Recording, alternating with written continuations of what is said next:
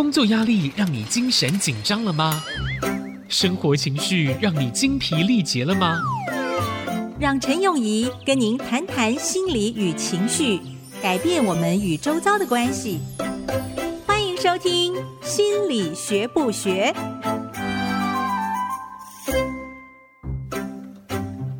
各位听众朋友，大家好，欢迎收听《心理学不学》，我是陈永仪。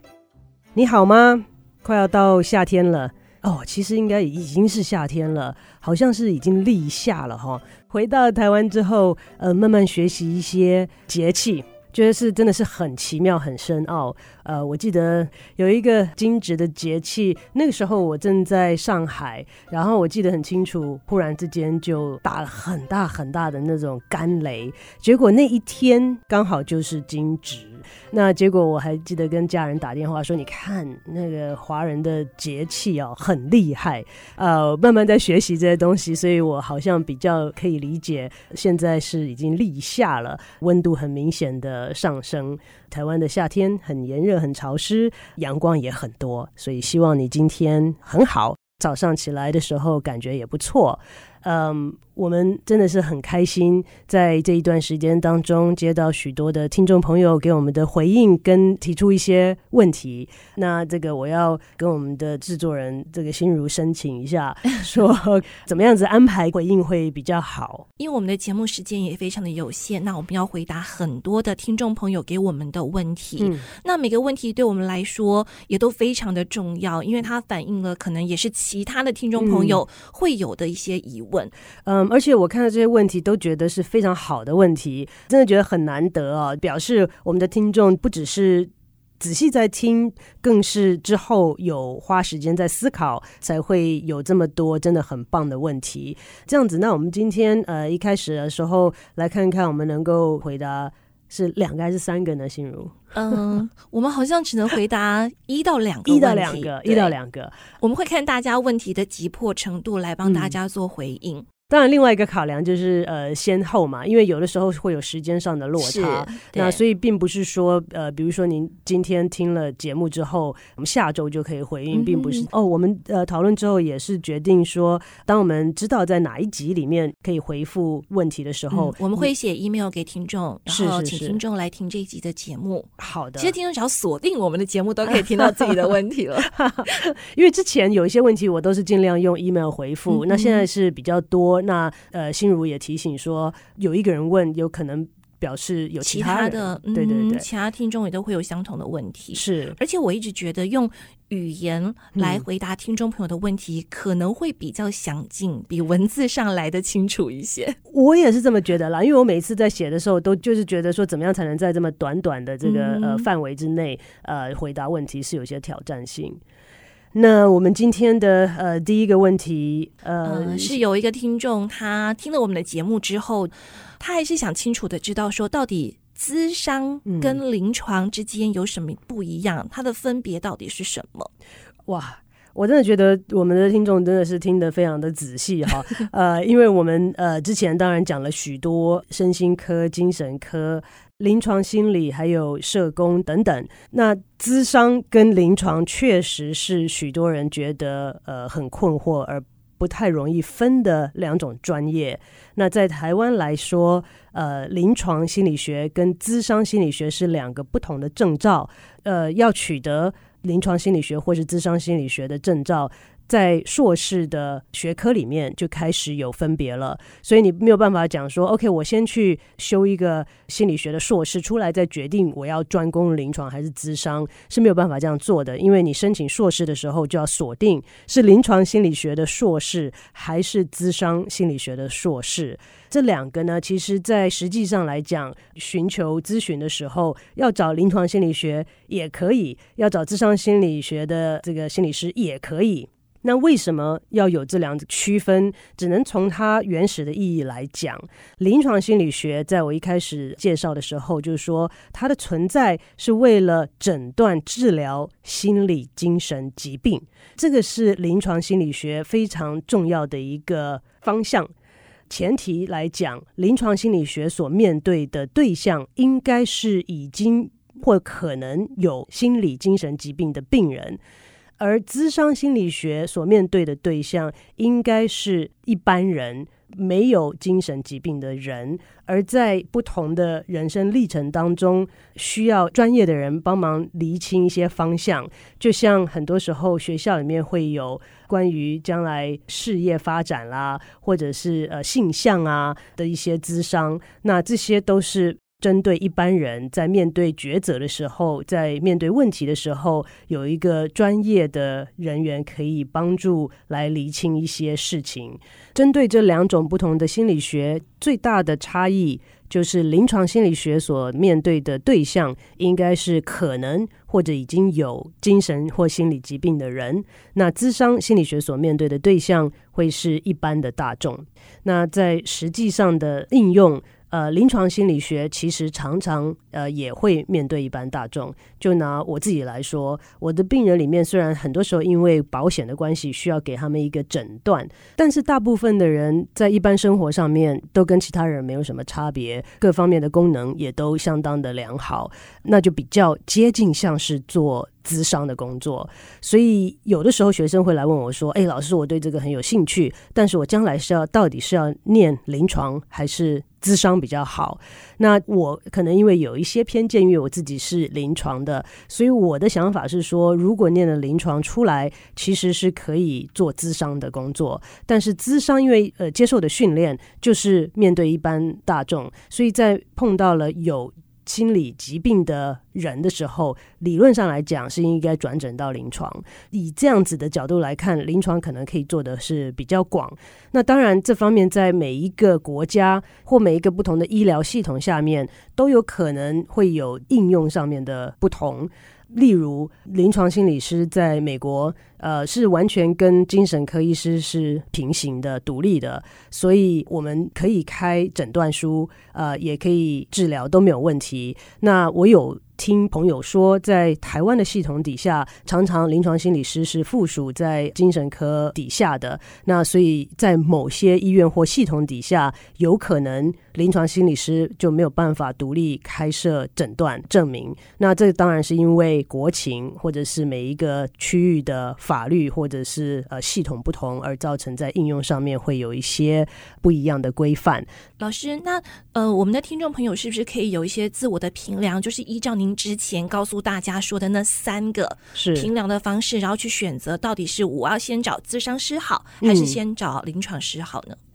呃，这也是个很好的问题，不知道各位听众朋友记不记得那三个？显然心如是个好学生。呃，这个呃，当初我们有提到过，说如何决定你到底需不需要外界的帮助，去寻求专业帮助的时候，我们当初有提到过，说有三个很重要的因素要去考量。那我个人认为，其中最重要的一个因素是。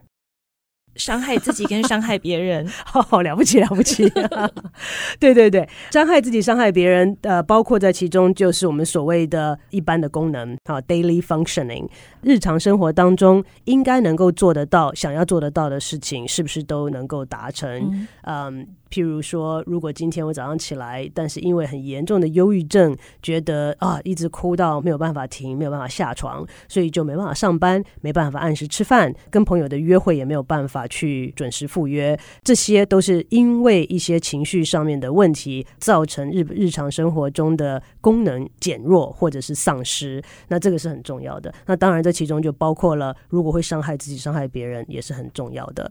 之前讲的那三个问题。如果答案是有可能，或是肯定有，那就要考虑去寻求临床心理师的帮助。那如果是没有，但是心里面觉得有一些困惑啦，或需要一些人帮忙厘清，呃，目前所面对的一些事件，或者是面临的抉择，那需要一个客观专业的角度，那其实是可以考虑去找咨商心理师。那我们先休息一下，回来再继续讨论如何为自己做出比较好的选择。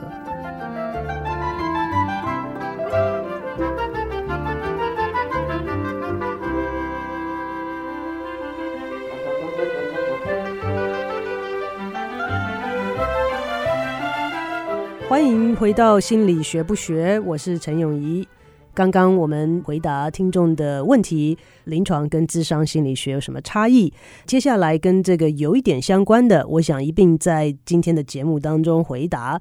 上个礼拜跟前几周介绍弗洛伊德精神分析学派的临床心理学的治疗，那有听众朋友提出要如何为自己选择出适合自己的心理学派的治疗？嗯，通常病人打电话或 email 给我，想要寻求心理协助的时候，我都会一定跟他们有一个电话上面的咨商。那这个大概就是十到十五分钟，特别是针对从来没有咨商或者是临床心理治疗经验的病人，我会花一些时间跟他们解释，类似我在节目当中跟大家所介绍的不同心理学学派的治疗方式。呃，我在。介绍完弗洛伊德的精神分析学派之后，会介绍认知行为治疗法。那这个目前来讲，嗯，是两大派系。那在这两大派系底下，当然也分了很多很多其他的小派系。但是呢，以这个大方向来看，这是两个最大的类型。目前来讲，最大的类型。那我想在讲完这两个类型之后，我可以能够更清楚的以一些案例的方式。跟大家分享这两个不同的派系，针对呃同样一个状况的时候，他们的假设跟他们治疗的方式跟他们的重点有哪些的不同？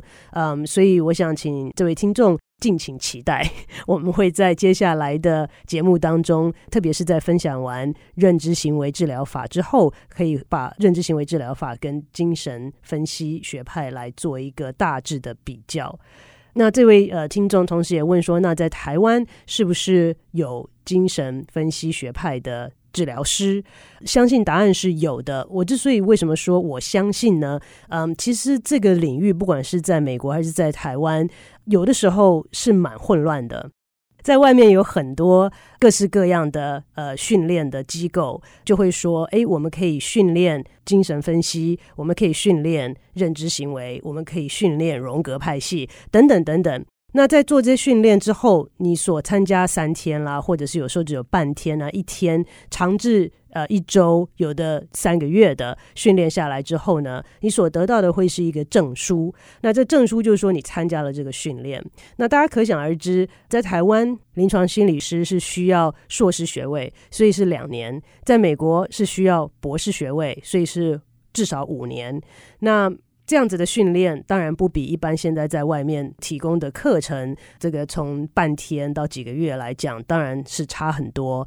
最后所得到的也不是个学位，会是个证书。我自己的办公室里面哈，也挂了各式各样这样子的证书。你去参加一个就有一个。你说我到底是哪个派系呢？通常我会建议这个寻求心理智商跟协助的人，可以问你所想要找的临床心理师。你在研究所的时候是受哪一个学派的训练？每一个学校或是每一个系所，它通常都会属于某一种派系的。它所设计出来的训练课程，通常都会是属于某一种派系。那现在很流行哈，有的时候都会听到人家讲说：“诶，你是什么样子的呃学派？”然后他会说：“我。”是应用学派哈，那英文叫做 eclectic，就是说我都用这些工具，我都有，看你的需要是什么，我就用什么工具。这个听起来是不错，但是在受基础训练的时候，一定要有一个比较稳扎稳打的理论作为你的支持。那在您所选的研究所里面，它本身一定有一个它所属的学派，所以可以问说你在研究所的时候是。哪一个学派的系说，这样子会比较清楚一些。目前据我所了解，在台湾的研究所的训练，可能大部分的都会是属于认知行为的学派。那在美国来讲呢，比较难估。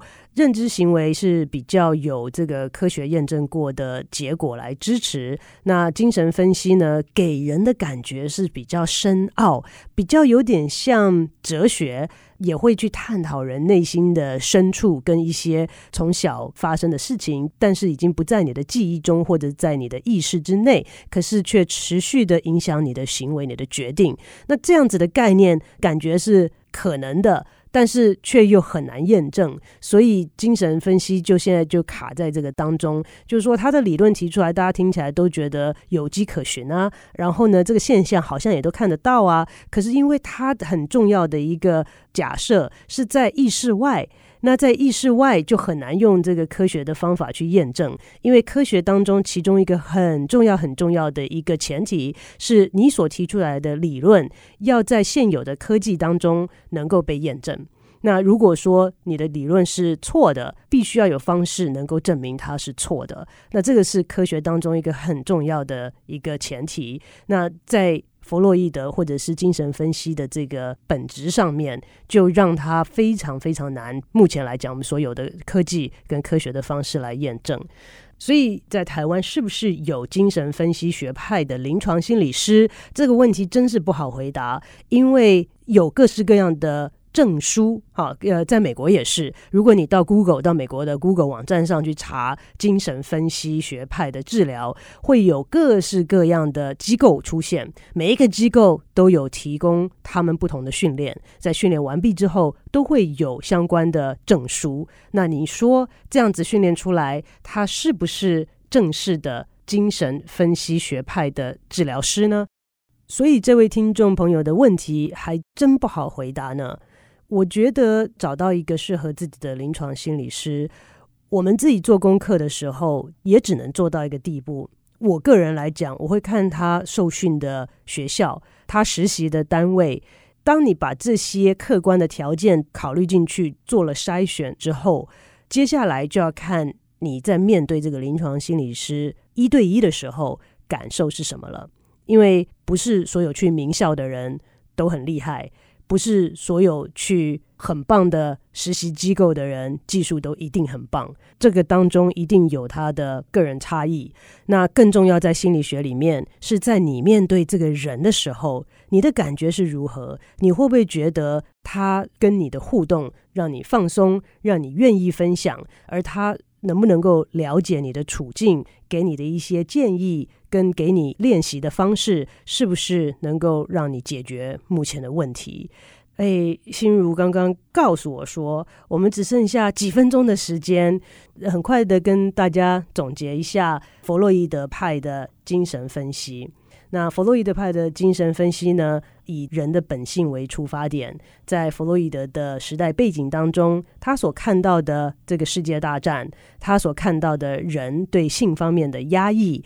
或许跟他之后所提出来的精神分析学派的核心很有关系，也就是生与死，呃，sex and thanatos，以这两个原动力为出发点，弗洛伊德认为人花很多很多的精力压抑那些存在于内心深处呃原始的欲望，因为这些东西如果浮现到表面上来，我们自己都没有办法接受。那弗洛伊德。呃，也很注重的是人早期的经验，认为我们在成长过程中有很多早期的经验，在我们之后的人生历程会造成很重要的影响，但是不见得都是在我们的意识之内。最后，弗洛伊德也认为，临床心理师跟病人之间的关系，在这个治疗的过程当中，应该是相当的紧密，甚至用亲密来形容。因为当时弗洛伊德在面对他病人的时候，每一次的治疗都是好几小时，而且一个礼拜会有四到五次。你可以想想看，在我们的日常生活当中，有谁是可以跟我们花这么多的时间，专心听我们心里面各式各样的想法、声音跟感受呢？那久而久之，这个人是不是会成为你生命当中非常重要的人呢？我想，当然吧。我曾经有一个病人，是经过了呃十年的精神分析，那他决定要试试看换一种不同的治疗方式，因此来到我的诊间。那跟我讲了呃这些之后，他说怎么办？我现在心里面觉得很不舒服哎。他说我现在觉得有一种在背叛我的心理师的感觉耶。